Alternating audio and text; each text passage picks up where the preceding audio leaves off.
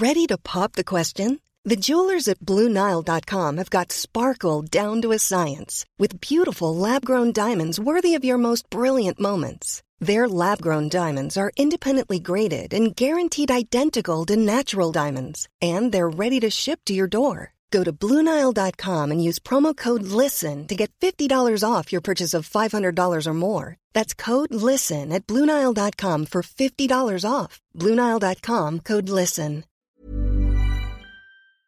No, pero justamente a propósito del coronavirus, para saber si México está preparado o no, agradecemos al maestro Samuel Ponce de León, coordinador del programa de investigaciones en salud de la UNAM, que esté con nosotros. Maestro, ¿está México preparado, sí o no, para una, pues, para el coronavirus? Bueno, realmente es una pregunta que no puede ser eh, resuelta en sí o no. Desde luego hay todo un proceso de trabajo actualmente para empezar a contender con el virus una vez que llegue eh, y hay que entender también que eh, en este proceso de establecer los sistemas de cuarentena eh, es una corresponsabilidad entre la población y el gobierno. El gobierno tiene que, desde luego, mantener y decir cuáles son las regulaciones. Y hay, debo destacar dos sistemas para mantener la vigilancia. Eh, uno es que se identifique a la persona que pudo haber estado en contacto, se le revise, se determine si tiene algún signo de enfermedad o no, y si tiene algún signo de enfermedad, se le den las instrucciones para acudir o llevarlo a una institución de atención médica, y si no lo tiene, darle las instrucciones para que se mantenga él en cuarentena en su casa. Eh, la otra alternativa es guardarlos en almacenes, como ha ocurrido eh, en, otros lugares. Y todo depende del nivel de conocimiento que se pueda tener de, los casos, pues, eh, de los grupos. Es un tema delicado el asunto de la cuarentena, involucra desde derechos humanos hasta el bien público. Entonces, eh, yo diría que los abordajes pueden ser diferentes y desconozco los detalles, entiendo que estamos asumiendo una serie de rumores. Alguien oyó que le dijeron que habían dicho y que se reportó por aquí. No, no, no me queda claro ninguno de los ejemplos que han puesto.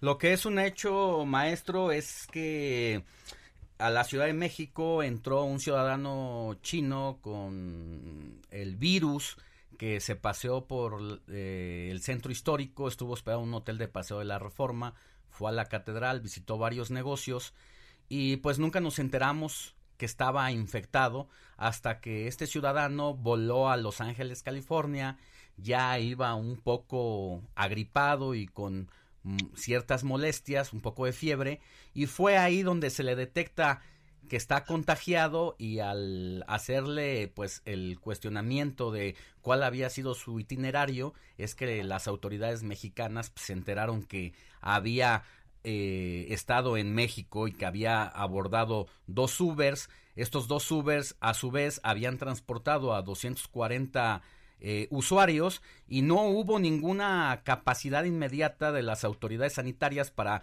buscarlos físicamente y tenerlos en observación. Apenas una o dos llamadas se les hizo a su casa después de que fueron eliminados de las plataformas e incluso sufrir pues esa parte, ¿no? De quedarse sin trabajo y de ser enviados a sus casas. Eso es una realidad.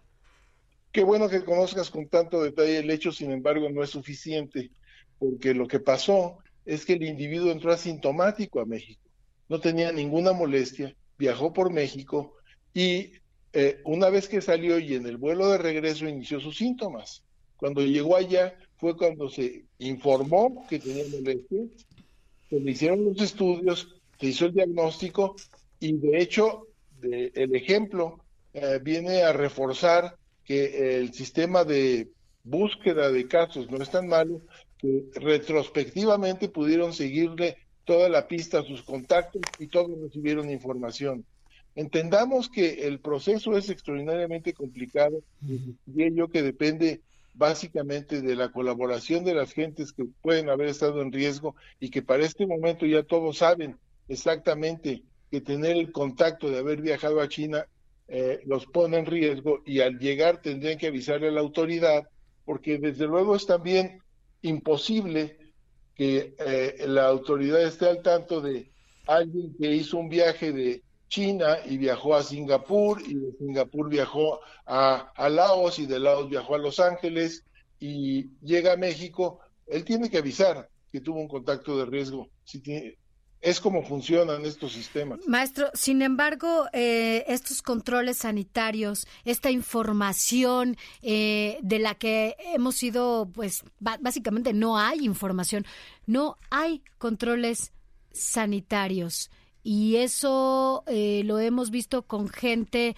de que ha viajado, incluso un familiar viajó hace unos días eh, fuera del país, dice que no ni al interior de las salas ya de espera, ni al o sea, en ninguna parte y era una sala internacional. Entonces, si hay algún em, alguna persona que llegue ¿no? de esta de esta región o que haya viajado a China y, le informa a quién le informa. El problema es que creo que no hay información, ni módulos, ni atención importante en este sentido que nos pueda ayudar a guiarnos incluso con estos 20 estudiantes que llegaron, llegaron y se fueron. Fueron rescatados, llegaron al aeropuerto, hay videos donde los mandaron a su casa directamente, aun cuando venían del epicentro del coronavirus. Sí, bueno, desde luego yo no soy la persona indicada para resolver esta duda porque tendría que ser propiamente las personas que trabajan en la Dirección General de Epidemiología. Este, lo que puedo yo sí abundar es a, insistir que hay una corresponsabilidad en estos temas en donde eh, los miembros de la sociedad tenemos que participar eh, con eh, las instituciones para evitar el riesgo de otras gentes. Maestro, eh, mientras está pasando esto y las propias autoridades sanitarias pues reconocen, ¿verdad?, que en algún momento el virus puede llegar a México y comenzar a pues a, tener algunas víctimas. Eh, se está trabajando a marchas forzadas en el mundo, no solamente los científicos chinos, sino eh, de distintas nacionalidades, para encontrar la vacuna, la cura inmediata de esta pues de esta epidemia ya se habla de que un cuerpo médico cubano ha enviado lo que se considera puede ser ya eh, pues la salvación eh, para contrarrestar este, este mal. ¿Cómo está viendo a la comunidad científica y esta pues este rayito de esperanza que, que nos da eh, la, la, ciencia. Bueno, desde luego la ciencia siempre ofrecerá alternativas, pero las ofrecerá ah, en su debido tiempo. En este momento no hay ninguna vacuna ni ninguna cura eh, inmediata y no la va a haber en los próximos meses. La vacuna de ninguna manera es una solución para el problema que está ah, planteándose en este momento. En este momento, los países en general están desarrollando planes para efectivamente tratar de limitar la transmisión de la infección en cada una de sus regiones a través de la identificación de los casos que pudieran ir ocurriendo en el sistema. Eh, esa es una primera fase. La segunda fase, una vez que llegue el virus y empiece a circular, tendrá que poner atención en los sistemas de respuesta para atender a estas gentes que tienen molestias respiratorias y que en su gran mayoría serán muy leves pero una proporción va a requerir de atención hospitalaria y actualmente el sistema de salud en México es lo que está preparando.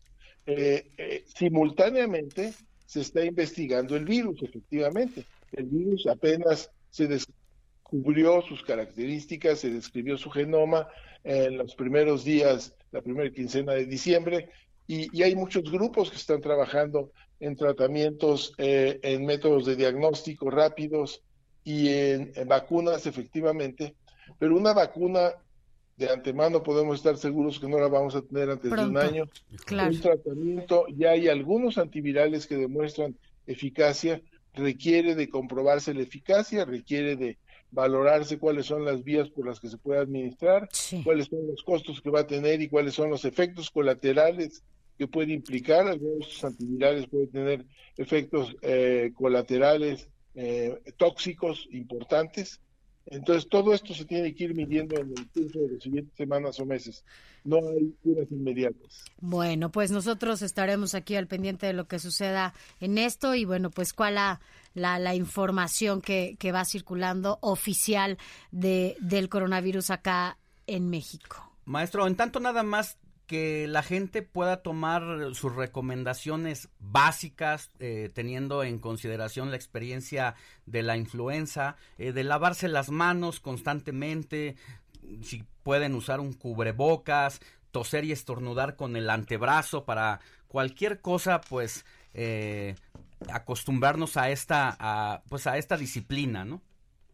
Esas son las que acabas de describir precisamente las recomendaciones que tiene que seguir la población general en caso de sentir eh, molestias eh, como una infección respiratoria, quedarse en casa, avisar a su sitio de trabajo que por ese motivo no acudirán a, trabajar. Seguramente se establecerán regulaciones que permitan, en su momento, si fuera el caso, hacer esto. Eh, la higiene y la etiqueta respiratoria. Y las máscaras es un tema también interesante. fundamentalmente las máscaras serán útiles para los que estén tosiendo y estornudando para evitar que se transmitan las gotas.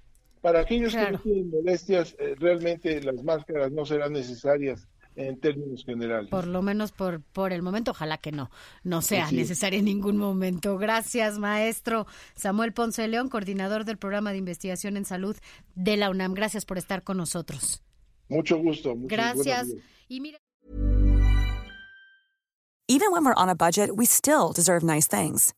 Quince is a place to scoop up stunning high-end goods for 50 to 80% less than similar brands. They have buttery soft cashmere sweaters starting at $50, luxurious Italian leather bags, and so much more. Plus, Quince only works with factories that use safe, ethical, and responsible manufacturing. Get the high-end goods you'll love without the high price tag with Quince. Go to quince.com slash style for free shipping and 365-day returns.